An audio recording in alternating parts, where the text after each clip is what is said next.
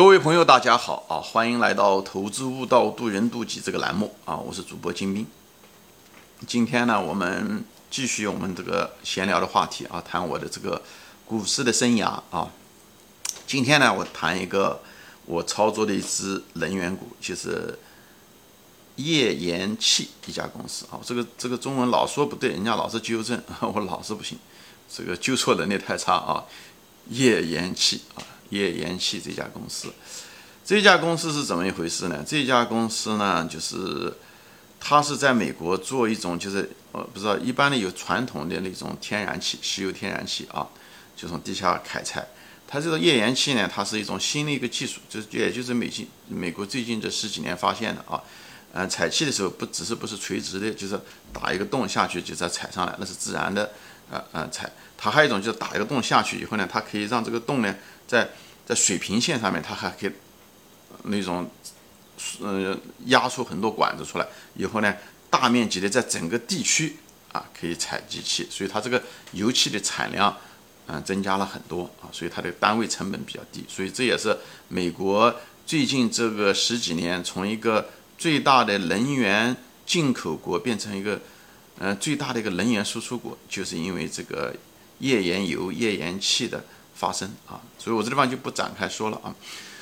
呃，我当时为什么买这家公司呢？其实我本人并不懂，当时的时候我其实并不懂什么能源啊这方面，其实懂的不是很多。但能源这个东西也没有那么复杂啊，它不就是油嘛？它又不是，它也不需要品牌，对不对？你这一家油井里面出来的油跟那家油井出来的油基本上一样，所以不存在呃护城河，不存在品牌作用，除非你有成本优势，对不对？所以在这个。大众商品的这种油啊、盐啊、煤啊、钢铁啊，你的成本优势是很重要的。你越便宜，那就是硬到底啊。所以开采的成本，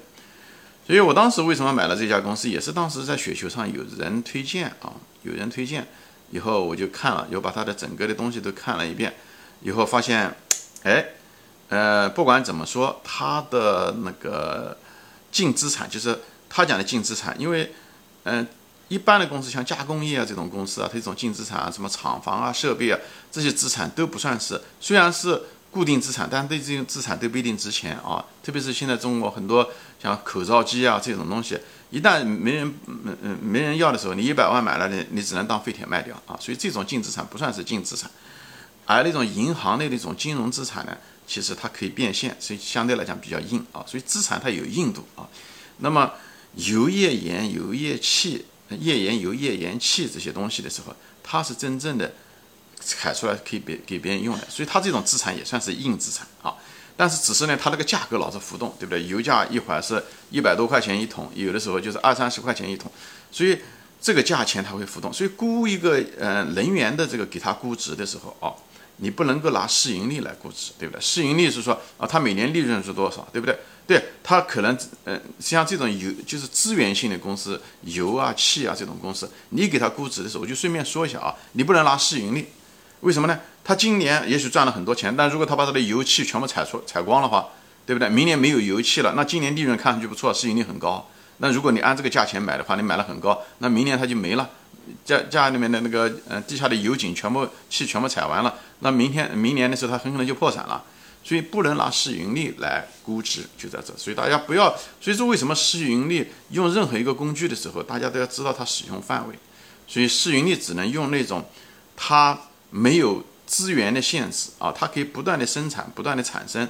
哎，它跟这种资源性的公司的时候，可能用更多的是什么呢？就资产，对不对？它。地下的油和气值不值钱这种东西来算，所以我当时为什么看中这家公司呢？就是因为这个啊，就是因为它当时的那个净资产啊，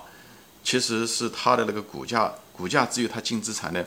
百分之十到二十啊，那就是已经很低了，就是就是严重被低估啊。那为什么会严重会低估呢？就是因为两个原因啊，一个呢就是呢。这个美国的这个天然气的价格一直在下跌啊，一直在下跌。还有一个是什么东西呢？还有一个就是，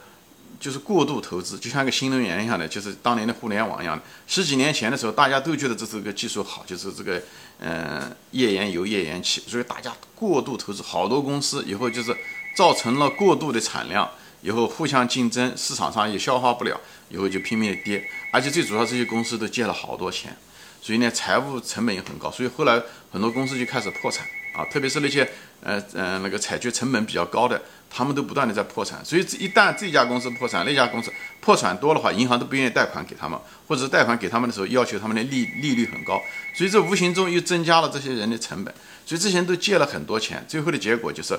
一个大家都看不到未来，觉得这个油气这个价格会越来越低啊，我这个细节我就不想说的太多了，而且问题是还有一种就是石油价格上涨的时候，它也跌，为什么呢？因为很多采那种页岩油的那种公司呢，它页岩气呢是免费产生的，啊，所以呢，一一旦油价高的时候，就有人就拼命的生产页岩油。页岩油的时候，它会产生一种副产品，就是页岩气。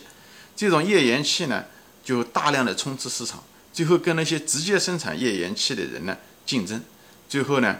反而呢，油价越高，页岩气的产量副产品越多，副产品越多。市场上的供给越多，市场上的供给越多，就导致了这个页岩气的价格就越低，对吧？所以就是这样子，就你是看上去很矛盾，大家大家的这传统的认为，哦，石油价格涨，天然气价格也涨，对不对？其实正好相反啊。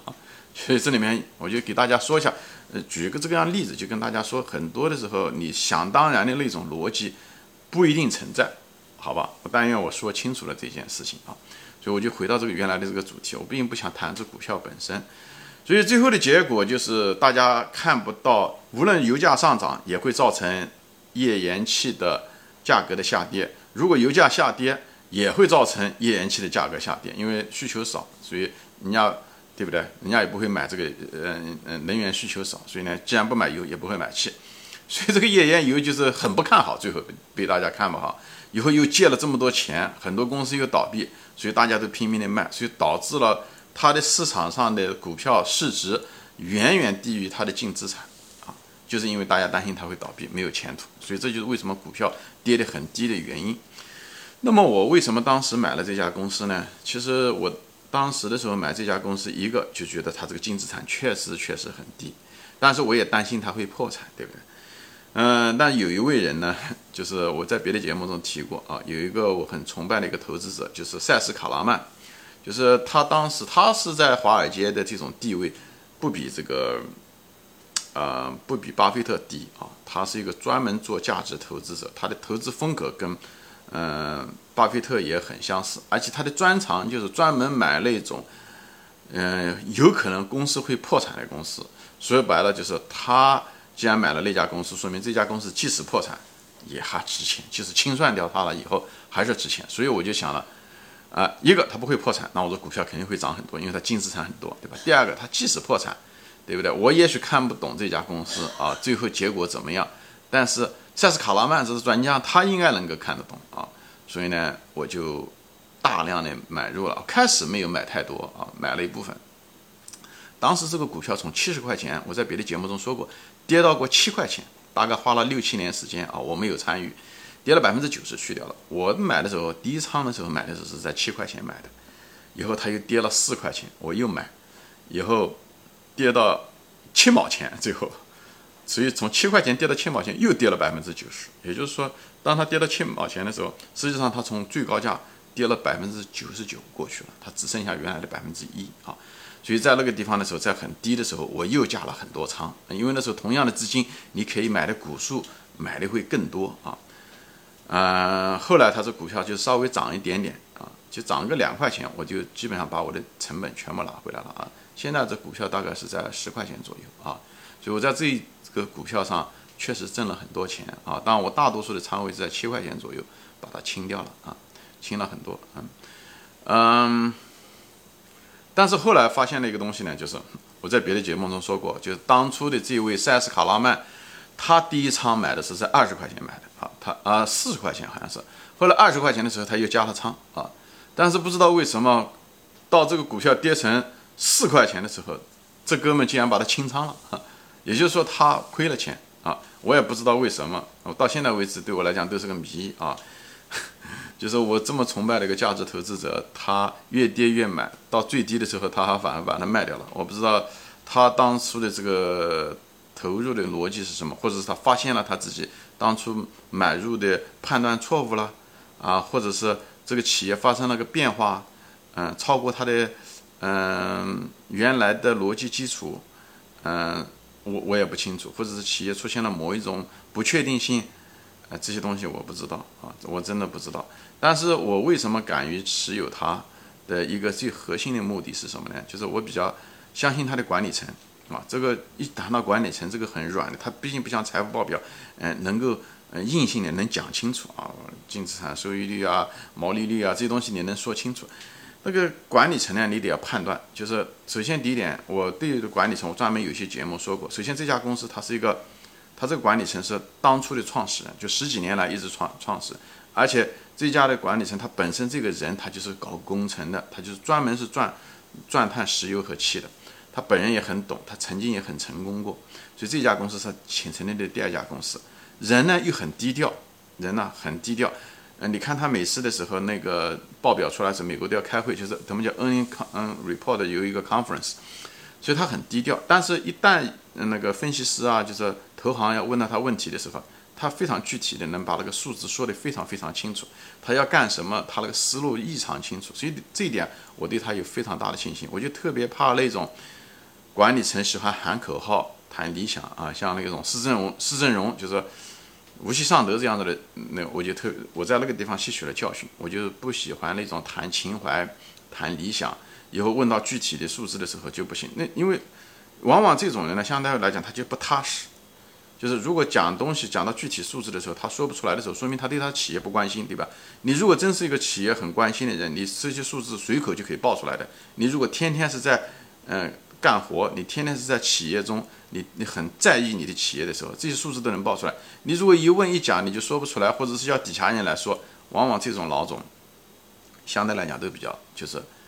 我至少不放心他，对不对？我至少不放心。我既然我是股东，我把企业交给了你，对不对？虽然我不是大股东，对不对？从理论上来，我是股东，我把企业交给你，以后你是管理公司的老老总，你有些话你说不出来，对不对？一次两次就算了，你如果老说不出来，那就说明你不专心嘛，你不专注，对不对？所谓的，所以说专注专注，它不是一个空的口号，很多东西都可以蛛丝马迹可以看出来。所以他基本上每三个月的那个季报的时候，那个报出来以后，它嗯都有一次就是会议啊，大家都是可以进去听的，所以我都会听他说什么东西，别人问问题他怎么回答，所以这样子，所以一个他是本身就是原始创始人，这个这个很重要，长期创始人从来没有。呃，他不是一个职业经理人，所以他手上又握有这个公司很多股票啊，他握的股票比我要多得多。所以呢，如果这个公司真的要破产的话，他损失更多，而且他大多数的私人资产都在上面。所以我对这种公司老总我是挺放心的啊。他跟国内又不一样，国内常常把这些股票拿去做抵押以后怎么样？这里面名堂多啊。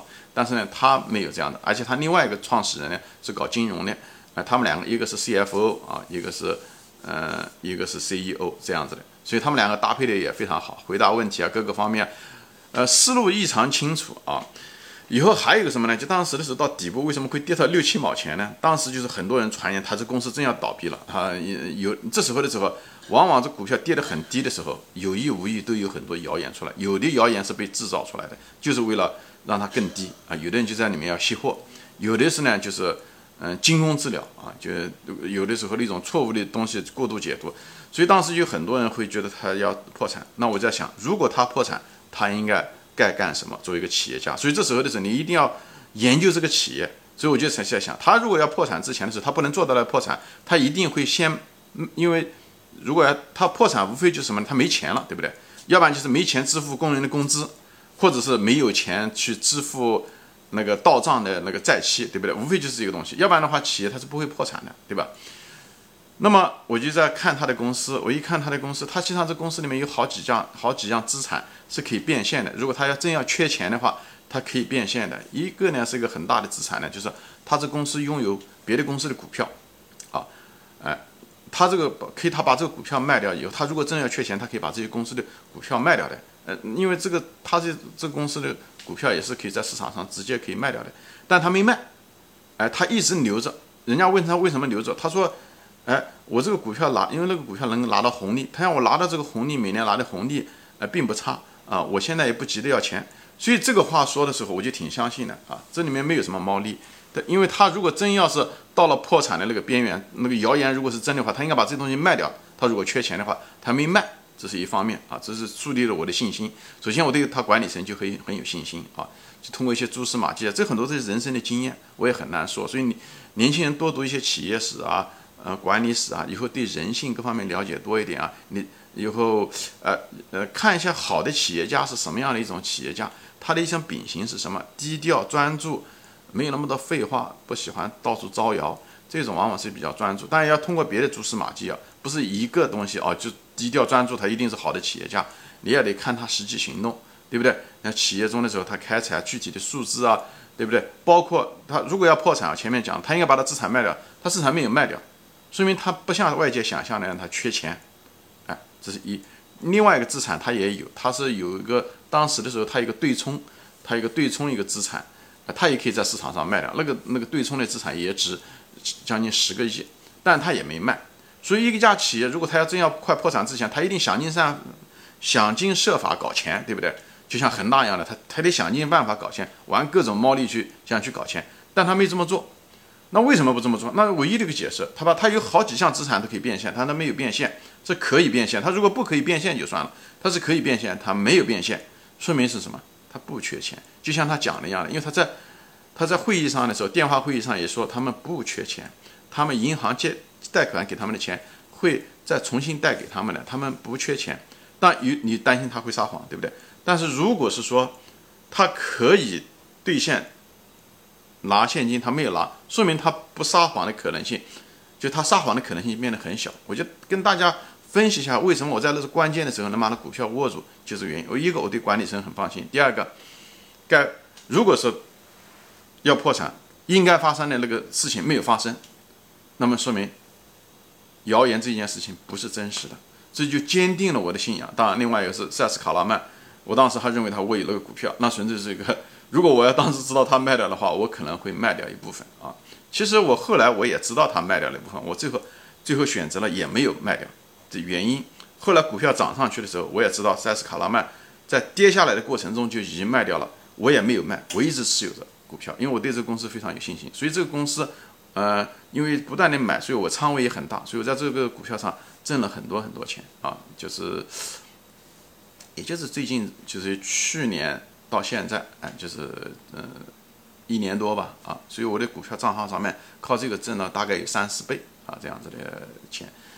呃，所以我记得给大家分享一下的这个这样子的一个案例，一个就是资源的公司不要用市盈率来估值啊，用它的资源，它地下的气有多少。我当时买的它的底气就是它破产了，地下的气还了银行的贷款以后，那些油气，特别是如果油气田那个价格涨上去的时候，因为现在已经是历史低点，涨上去它那个净资产会更高。现在就是，嗯，只有以前的百分之二十。如果这样的话，那那那个那股价是严重被低估。所以这是我敢买入的一个底气，还有塞斯卡拉曼，当然是一个，嗯，还有最主要的是我对他管理层很有信心，还有就是追踪他这个公司，